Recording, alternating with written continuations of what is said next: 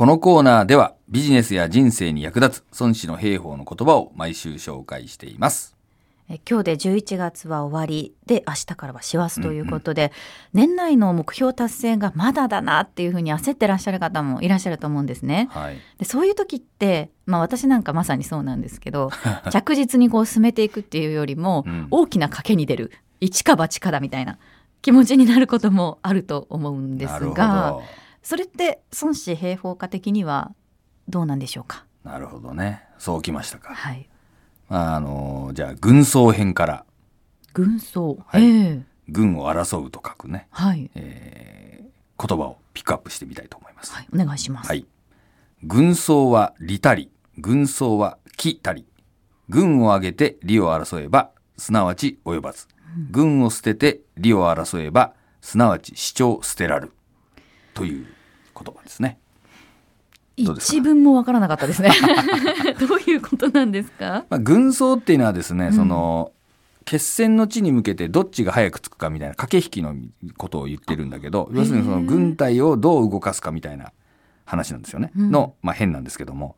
まあこれはですね、うまくやると利になる。まあもちろんその軍曹をうまくやると、その駆け引きがうまくいくわけだからえ、え有利になるわけですよね。しかし下手すると、その、その変に駆け引きしちゃってるから、危険をもたらすよと。だから、うまくいくこともあるし、失敗することも。ええまさにその一か八かみたいなね、はい話なわけなんですけども、えーそれをですねやるときに全軍をですねこうまとめてうまく動かそうと思思っちゃうと、うんどうなるかというと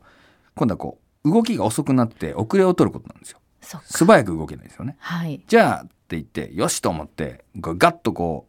こう軍全体をあんまり考えずにうん。急いで行こうとするとどうなるかというと市長っていうのはあの、えー荷物とかを運ぶような部隊ですね、うんえー広報部隊みたいなものえですね、えそういうところはやっぱ動きが遅いんでお遅れることになりますよねうん。だから早い例えばあの馬車とか馬とか乗ってるようなのはガーッと早く行けるけどはい。そういう荷物を運んでる人たちは遅れちゃうじゃんみたいなことになるよっていう教えうん。ですよね。だからこう、えー一か八かでガッとこうね、年末だっつって、あの、急いでやろうと思うと、まあ、プラスになることもあるし、もちろんマイナスになることもあるんで、こう気をつけてやれよっていう、まあ、教えっていうことになりますな。るほど。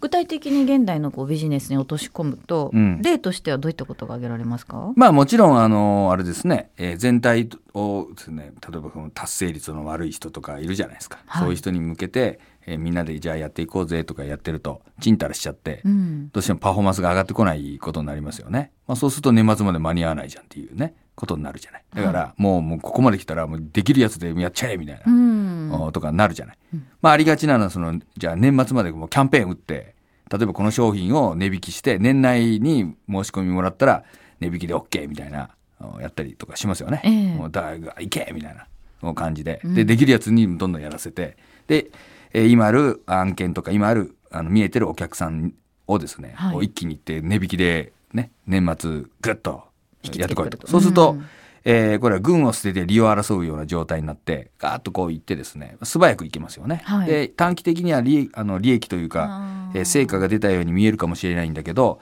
これどうなるかというと、今度は年明けに反動が来ますよね。確かに。あのーやっぱり1月2月にもうしビジネスがあるわけなんだけど、それを先食いしちゃってたりとか、うんあとは、そういうそのキャンペーンをあのやることによってですね、やっぱり客からの信用っていうかね、うん。落ちることがあります。やっぱりはい。定価でちゃんと商売しておけば、その価値が本来あるものなのに、そういうキャンペーン、値引きキャンペーンみたいなのを打ちまくると、こいつらいつも値引いてるなとか、うん、で、例えばそれ決算とか期末でやると、どうせ期末になったら、今年もお前ら値引きキャンペーンやるんだろうみたいな。そう。ね。利用者側としてはそういう心理になりますようん。なね、だから今やらなくてもいいから年末に割り引いてかうんうんら買おうとか、もうちょっとだ、ね、ギリギリになってからどうせ言ってくるんだから、みたいになっちゃうと、結局その価値をこう、既存することになりますよね。うん。まあそういったやっぱりプラスとマイナスがありますよね。はい。はい。でそのプラスとマイナスをじゃあうまく天秤にかけて、うん